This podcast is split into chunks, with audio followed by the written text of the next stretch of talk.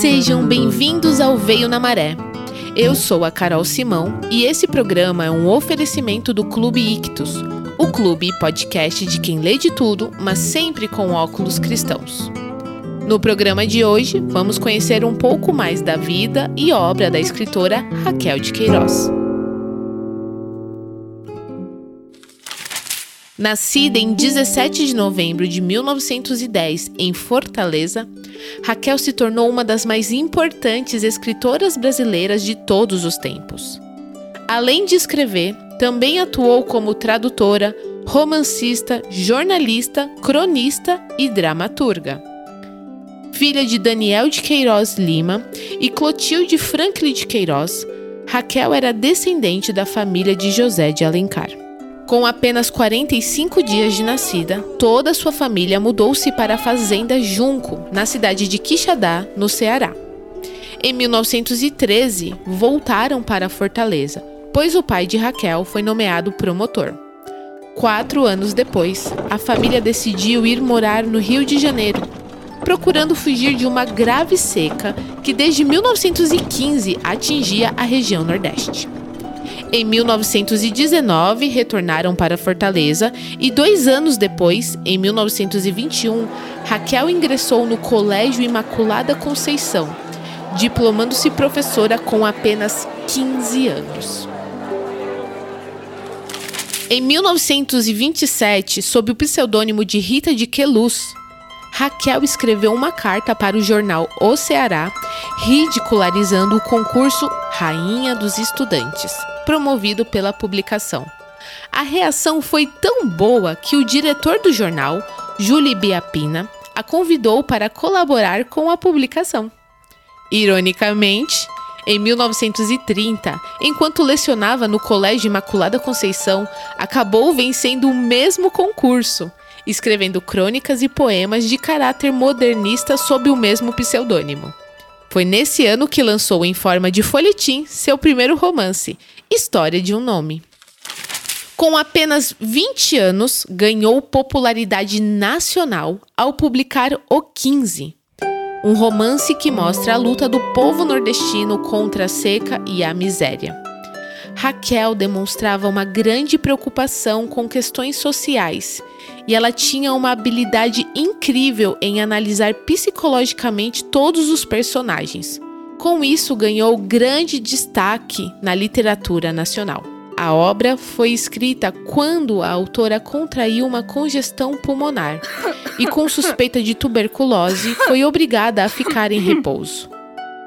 Durante esse tempo, escreveu o romance Escondida à Noite. Nos anos seguintes, Raquel se interessou por política social e entre 1928 e 1929 ingressou no Bloco Operário Camponês em Fortaleza, formando o primeiro núcleo do Partido Comunista Brasileiro. Em 1933, acabou se mudando para a capital paulista e passou a militar com nomes importantes da política, como Aristides Lobo, Plínio Melo, Mário Pedrosa e Lívio Xavier, se filiando ao Sindicato dos Professores de Ensino Livre. Porém, devido a uma grande perseguição por ser esquerdista, Raquel precisou se mudar para Maceió. Durante esse período, viu seus livros serem queimados, junto com os de Jorge Amado, José Lins do Rego e Graciliano Ramos, sob a acusação de serem subversivos. Anos depois, já como uma consagrada escritora, decidiu voltar para o Rio de Janeiro. Foi então agraciada com o prêmio Felipe de Oliveira pelo livro As Três Marias. Escreveu ainda João Miguel, Caminho de Pedras e O Galo de Ouro. Chegou a ser convidada para ser ministra da Educação pelo então presidente Jânio Quadros. Em 1964, apoiou a ditadura militar que se instalou no Brasil. Ela ainda integrou o Conselho Federal de Cultura e o Diretório Nacional da Arena, partido político de sustentação do regime. Raquel de Queiroz foi a primeira mulher a ingressar na Academia Brasileira de Letras em 1977 e a primeira mulher galardoada com o Prêmio Camões. Em 1994, ingressou na Academia Cearense de Letras, quando a instituição completou 100 anos. Publicou ainda um volume de memórias em 1998 e transformou a Fazenda da Família em uma reserva particular do patrimônio natural. Raquel passou por dois casamentos. O primeiro foi com o poeta José Alto da Cruz Oliveira, que durou de 1932 a 1939. Juntos, eles tiveram uma filha, Clotilde, que faleceu com apenas 18 meses, vítima de septicemia. Em 1940, casou-se então com o médico Oyaama de Macedo, com quem viveu até 1982, ano em que ficou viúva. Raquel de Queiroz morreu em 4 de novembro de 2003, vítima de problemas cardíacos, no seu apartamento no Rio de Janeiro, dias antes de completar 93 anos. Foi enterrada no cemitério São João Batista, sob a rede onde costumava dormir.